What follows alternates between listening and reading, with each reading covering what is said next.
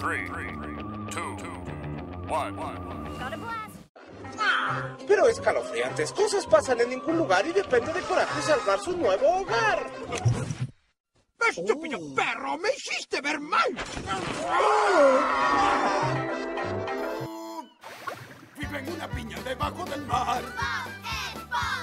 Su cuerpo absorbe y sin estallar. Si reconociste alguna de esas voces, entonces sabes de qué tema vamos a estar hablando el día de hoy. Día de vamos a estar hablando de las caricaturas. A partir de estos personajes iconográficos, se genera una construcción de pensamientos, valores y convicciones. Por ejemplo, para mí la determinación que yo vi en Naruto para poder lograr algo, aunque su destino siempre quisiera lo contrario para él, o el hecho de no tener miedo para mostrar las emociones como Bob Esponja siempre lo hizo, yo creo que hasta la fecha siguen siendo una parte muy nostálgica en mi vida les voy a estar compartiendo mis top 10 cartoons favoritos. En el puesto número 10 tenemos a Mansion Foster para amigos imaginarios. Yo recuerdo esta serie con muchísimo, muchísimo cariño y me acuerdo de verla con mi hermano. Era una serie que él y yo disfrutábamos muchísimo porque siempre quisimos, más que tener un amigo imaginario, nos hubiera encantado vivir en esa casa en donde estaban absolutamente todos. Recuerdo que había puertas en las cuales jamás debieron de haber entrado los personajes que rondaban por ahí y también había otras habitaciones que eran inmensamente grandes.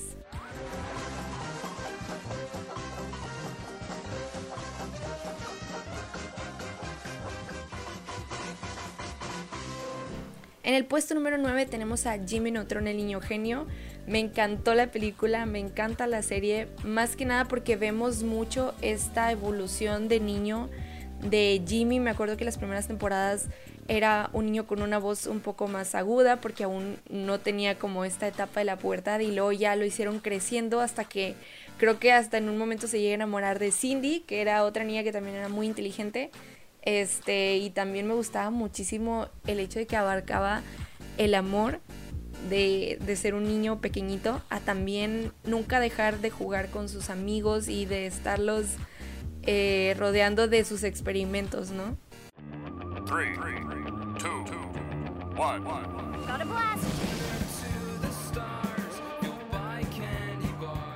Después tenemos a Tokyo Mimiu o Meow Meow Powers, que creo que era como lo, lo traducían aquí a, Latinoamérica. Era muy divertida, era muy divertida esta caricatura y aún así que había algunos capítulos, como les digo yo, de relleno, nunca perdían el hilo de lo que realmente tenían que estar haciendo. De verdad que si te perdías alguno de los capítulos, a lo mejor sí te perdías un poco de la historia y puede ser que tenía un poco de relleno.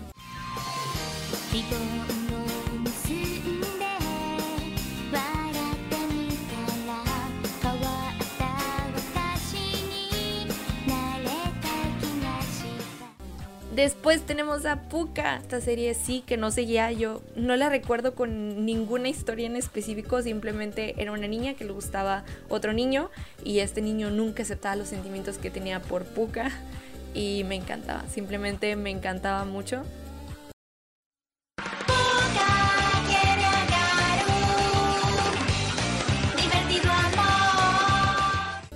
Los chicos del barrio wow con el mensaje que manejaban todo el tiempo, el hecho de que nunca querían dejar de ser niños, de que los adultos les pudieran arruinar todas las aventuras que estaban viviendo y cómo ellos hacían su propio mundo.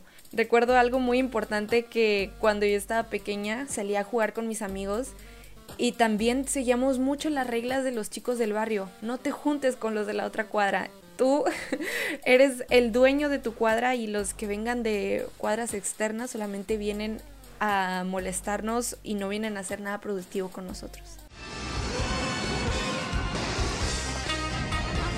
KND, los chicos del barrio. Entramos en el top 5 con Coraje el perro cobarde. No se imaginan lo mucho que me encantaba Coraje.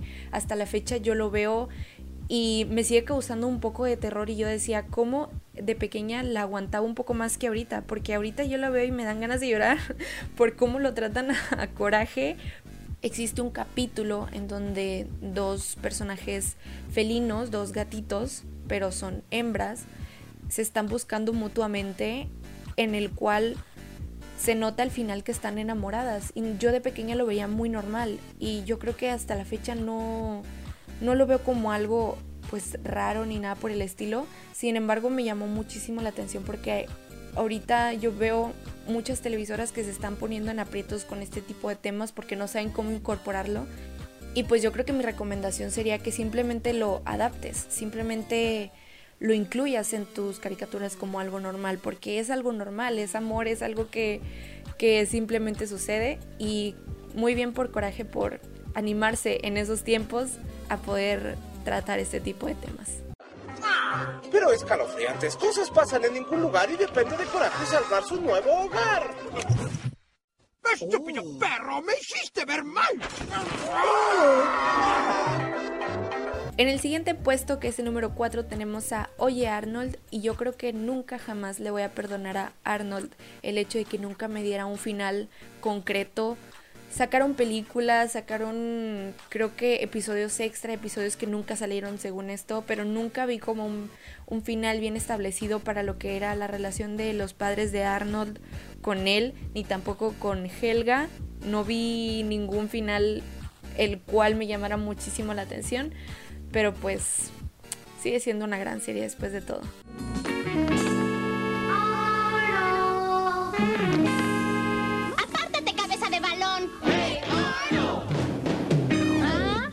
En el número 3 se encuentra Naruto y yo creo que es la perfecta descripción de que seas quien seas, tengas lo que tengas en el interior, siempre trata de mantenerte lo más positivo posible porque solamente tú puedes hacer que cambie tu destino. Jamás retrocederé a mi palabra. Este es mi camino ninja. En el puesto número 2 tenemos a Bob Esponja y me fascina tanto que hasta a veces estoy platicando con alguien normal y se me salen las típicas frases de Bob Esponja de ¿qué le pasa? ¿Es estúpido? Entonces, pues sí, es una serie que hasta la fecha yo le digo a mi mamá algo de, de Bob Esponja y mi mamá, ah, sí como te encantaba Bob Esponja. Ahorita ya creo que hay muchísimas más temporadas, hicieron varias películas y pues yo creo que me quedaría con las primeras que el director principal dijo que quería que fuera Bob Esponja. Desde que falleció yo creo que ya no le han dado el seguimiento correcto. Sin embargo, me encanta, me encanta Bob Esponja. Vive en una piña debajo del mar. Su cuerpo absorbe y sin estallar. Y yo creo que el puesto número uno, el puesto que para mí hasta la fecha yo sigo viendo esta serie y me fascina y me encanta la película. De hecho, su película es mi película favorita de todos los tiempos. No me importa que sea animada, no me importa que no haya ganado ningún Oscar a nada. es Los jóvenes titanes. Los jóvenes titanes yo creo que traían una trama increíble. Traían un hilo de historia perfecto en el cual englobaban el amor, englobaban pelea, englobaban miedo. También cada uno de los personajes se tenía que adaptar a la sociedad y cómo era para ellos poderse adaptar a la sociedad, cómo era también la amistad que todos ellos tenían, cómo a veces tenías que ver más allá de los sentimientos, primero el hecho de que eras un superhéroe, ¿no? Este Robin siempre me acuerdo que tenía muy, muy eh, ligado todo este hecho de que, oye, soy el superhéroe principal, soy el líder de, de todos nosotros. Y aún así él quería muchísimo a Starfire. Él siempre tenía que ver primero su rol más importante. De hecho, yo creo que hasta en la película yo tomo la película como si fuera un final. Entonces, la película para mí era, era lo máximo porque me explicaban por qué Robin no podía estar con Starfire y al final como si la acepta, como si acepta el hecho de que, ok, soy un superhéroe, soy el mero mero aquí, pero también tengo a alguien que quiero y debo de darle también su lugar.